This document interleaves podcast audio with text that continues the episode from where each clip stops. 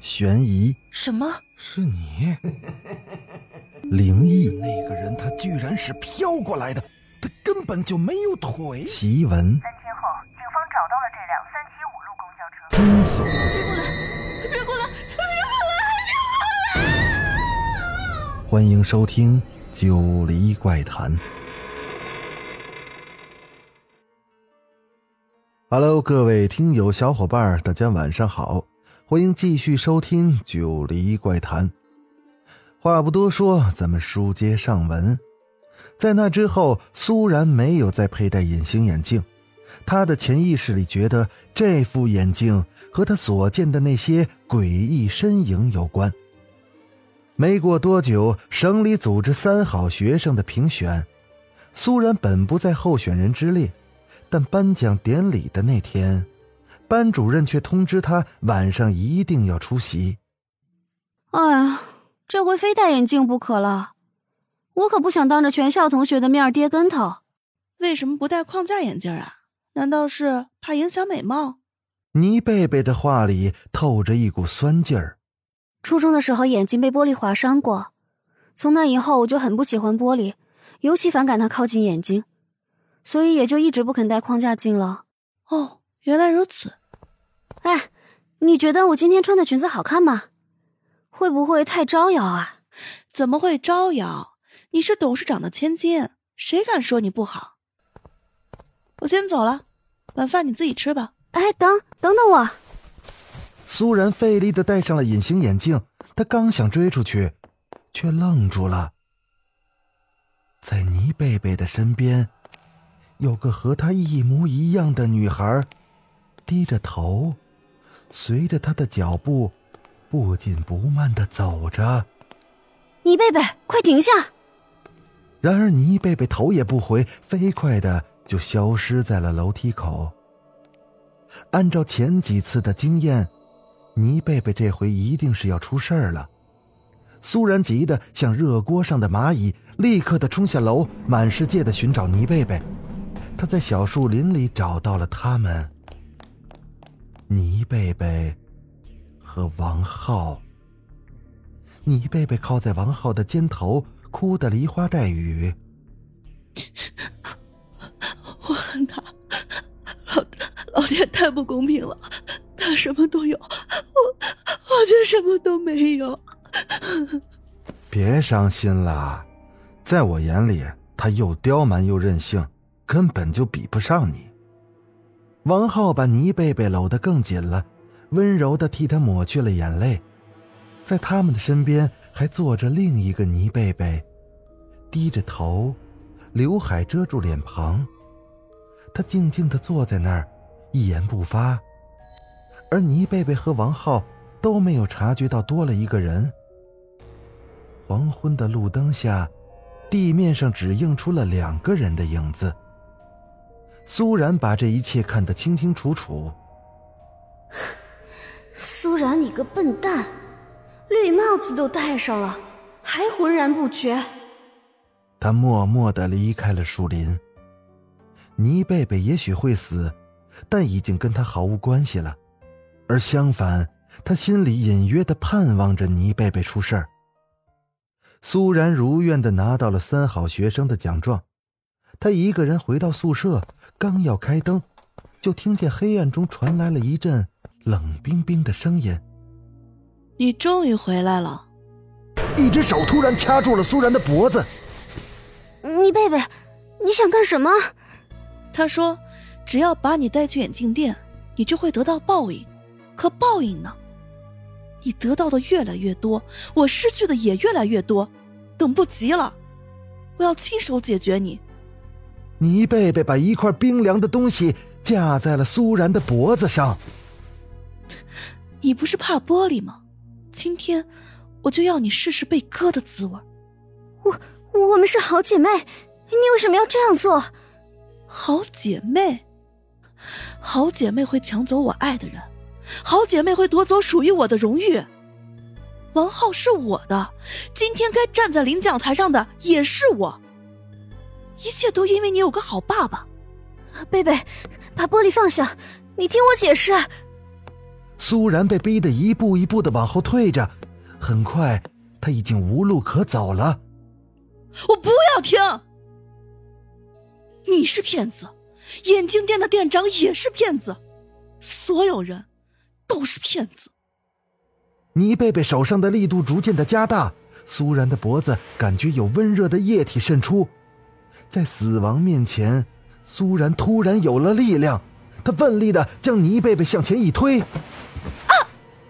倪贝贝像是撞到了什么东西，挣扎了两下，没了声音。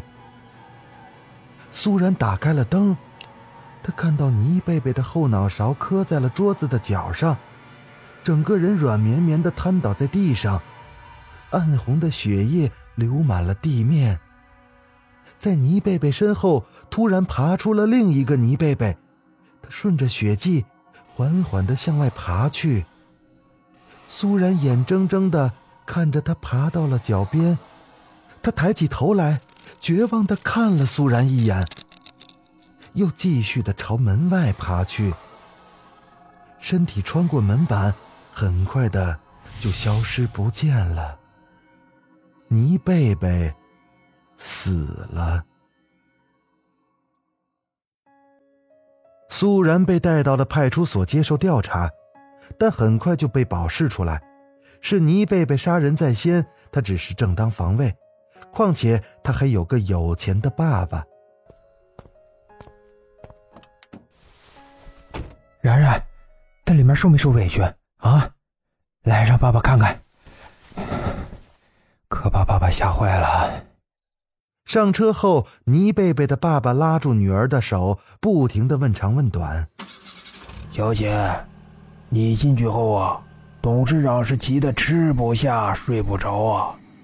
上次你失明住院，他也是这样，人立刻瘦了一大圈。”司机老王也在一旁插话：“放心。”我没事，记得小时候你因为车祸进了派出所，我还好奇里面是什么样子，今天终于见识到了。听到“车祸”二字，倪爸爸和老王突然陷入了沉默，气氛变得异常的古怪。把苏然送到家后，倪爸爸并没有进去。然然，爸爸还要赶个会议，晚上再回来陪你。好不好？你先休息一下啊。苏然懂事的点点头，他站在门口目送着爸爸离开。车子发动以后，他忽然看见后座上钻出了一个人影。他把脸贴在玻璃上，茫然的望着窗外。是，是他的爸爸。苏然追着车子飞快的跑着。爸爸但终究还是晚了，一辆失控的大卡车冲了过来，把轿车撞飞了几十米远，车头被压得变了形。葬礼结束后，苏然像游魂一样，在街道上和公园里游荡，不知道自己是活着还是死了。一瞬间，他什么都失去了：爱情、友情、亲情。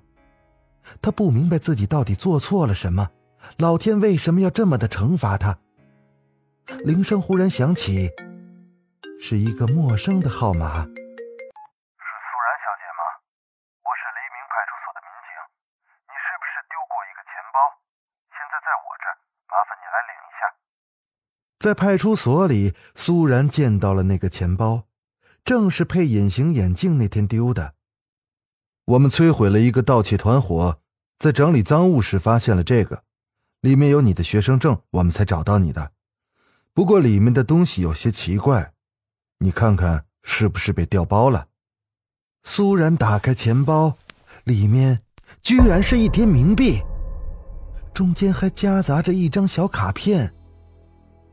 那卡片上写着“隐形眼镜的使用守则”。佩戴该款隐形眼镜应该严格遵守时间规定，第一次佩戴三个小时，第二次佩戴四小时，五天之后就可永久佩戴，不必取出。苏然猛地想起颁奖典礼结束后，他一直没有取出隐形眼镜，到现在已经好几天了。他对着镜子仔仔细细的检查眼睛，但里面根本就找不到那隐形眼镜。可他的视线一直是清晰的。苏然又回到了眼镜店，店里的店员都不见了，只有店长坐在柜台后，依然戴着墨镜，好像早早的就在等着他。自从在你这儿买了眼镜，我就一直遇上倒霉事，是你的阴谋，对不对？是我做的，果然是你。倪贝贝死前说的店长就是你，你们串通起来害我。我们没有串通。我只是告诉他，把讨厌的人带到店里来，那人就会遭到报应。他妒忌你，所以把你骗来了。那我爸爸的死呢？你为什么要害不相干的人？不相干的人，既然是不相干的人，那他为什么要害我？店长的眼睛是两个黑漆漆的窟窿。透过那小小的窟窿，似乎还能看见里面白骨森森。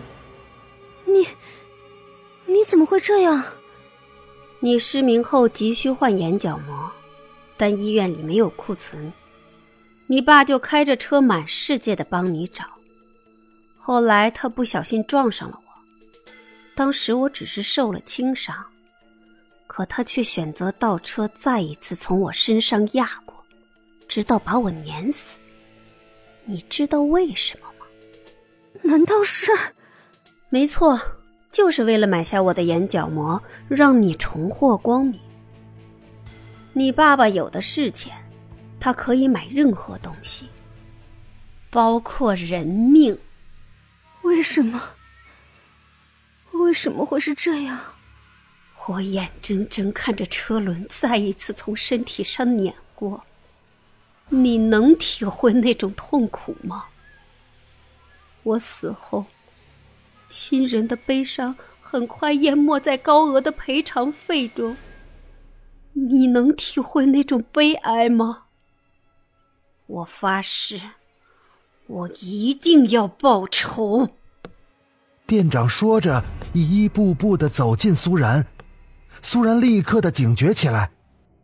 你想干什么？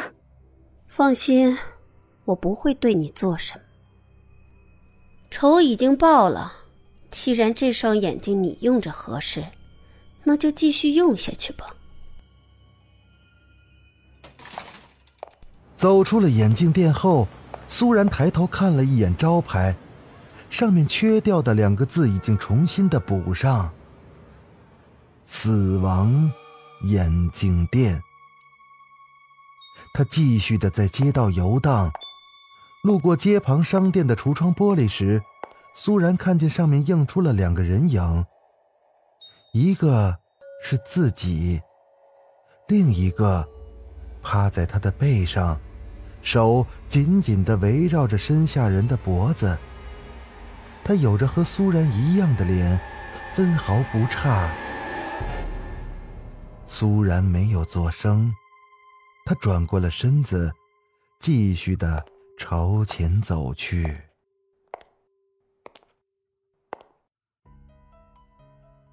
好了，故事讲到这就结束了。我是主播九黎香柳，咱们下个故事再见。